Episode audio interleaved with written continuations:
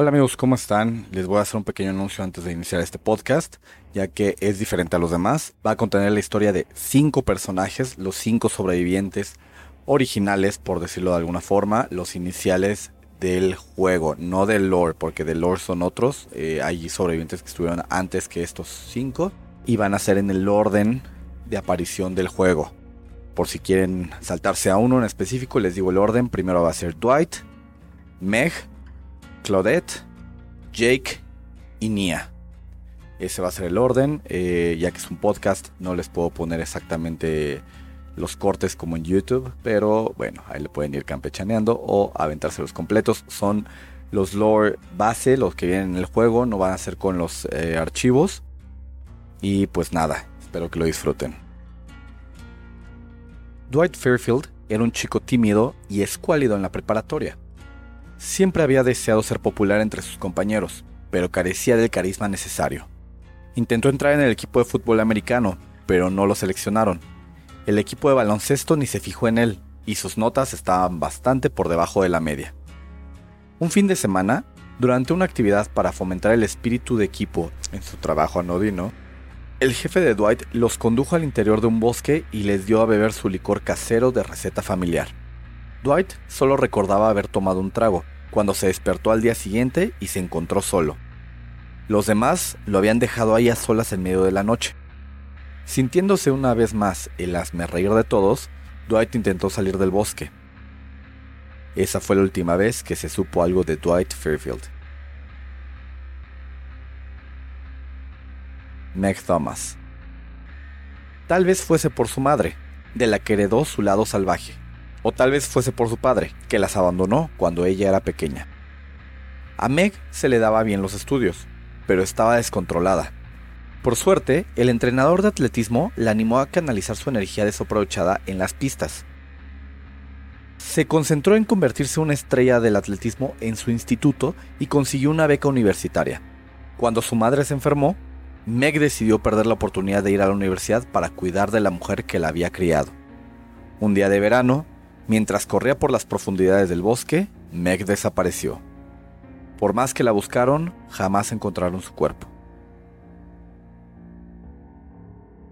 Claudette Morel. A Claudette le han fascinado los experimentos científicos desde el día en el que sus padres le regalaron su primer kit de laboratorio. Su gran pasión la llevó a aceptar una beca en una prestigiosa universidad. Dejar Montreal fue una decisión dura, pero la oportunidad era demasiado buena como para desaprovecharla. Dada su personalidad introvertida, prefería socializar mediante chats y foros de internet. Su nuevo pasatiempo favorito era responder a preguntas de botánica bajo su alias Cientichica. Una noche, en medio de un largo viaje en autobús de regreso a la ciudad, Claudette se fue a dar un paseo que cambiaría su vida para siempre. En cuestión de minutos, se perdió en un espeso bosque y no volvió a salir de él.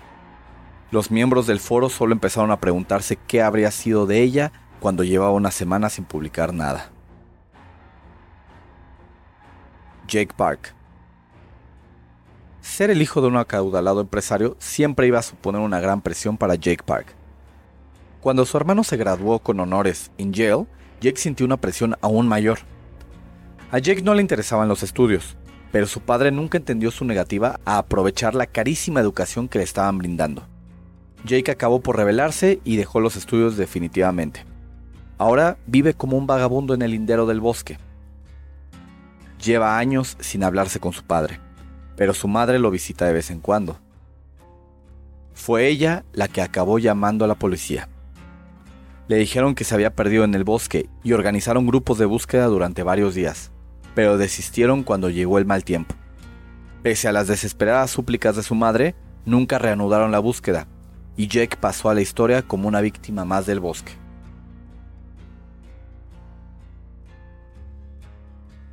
Nia Carlson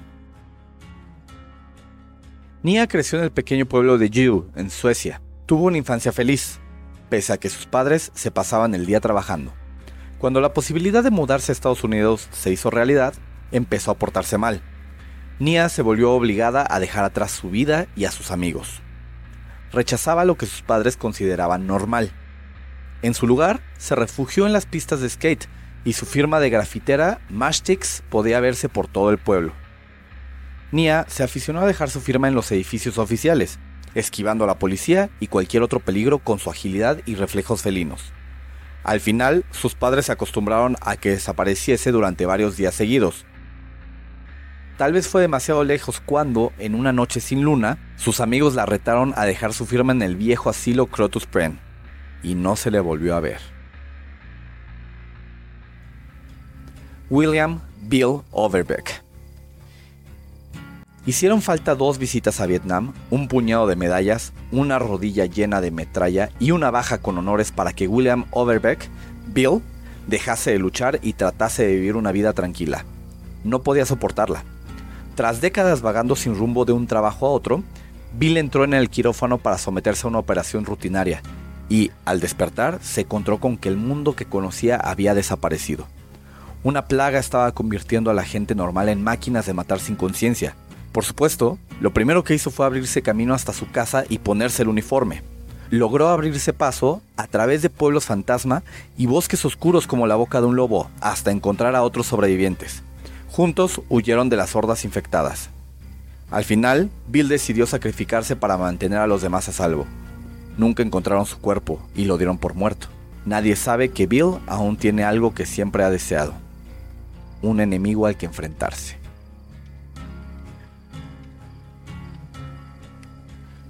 Bueno amigos, sé que este podcast fue muy corto y las historias son cortas en sí, por eso quise juntar varias. Al final tuvieron un bonus, no fueron cinco, fueron seis con, Bill.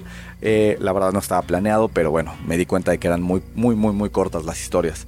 Este, tal vez en un futuro ya aborde las historias completas con los archivos y todo eso que profundizan mucho más. Pero bueno, esta serie va del lore inicial, del básico, el que viene en el juego, en el que viene la descripción del personaje poco a poco los iremos actualizando y pues nada, muchísimas gracias a todos. De verdad agradezco la aceptación que le han dado a este podcast.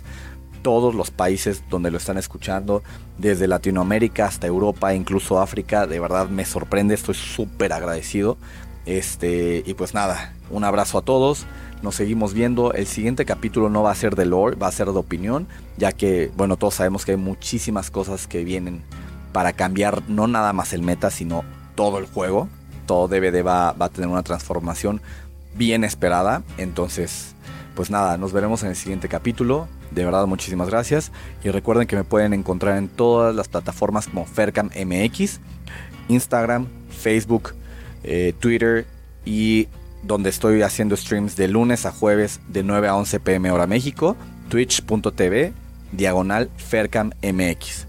De verdad, muchas gracias. Un abrazo y nos veremos hasta que el ente nos separe. Bye.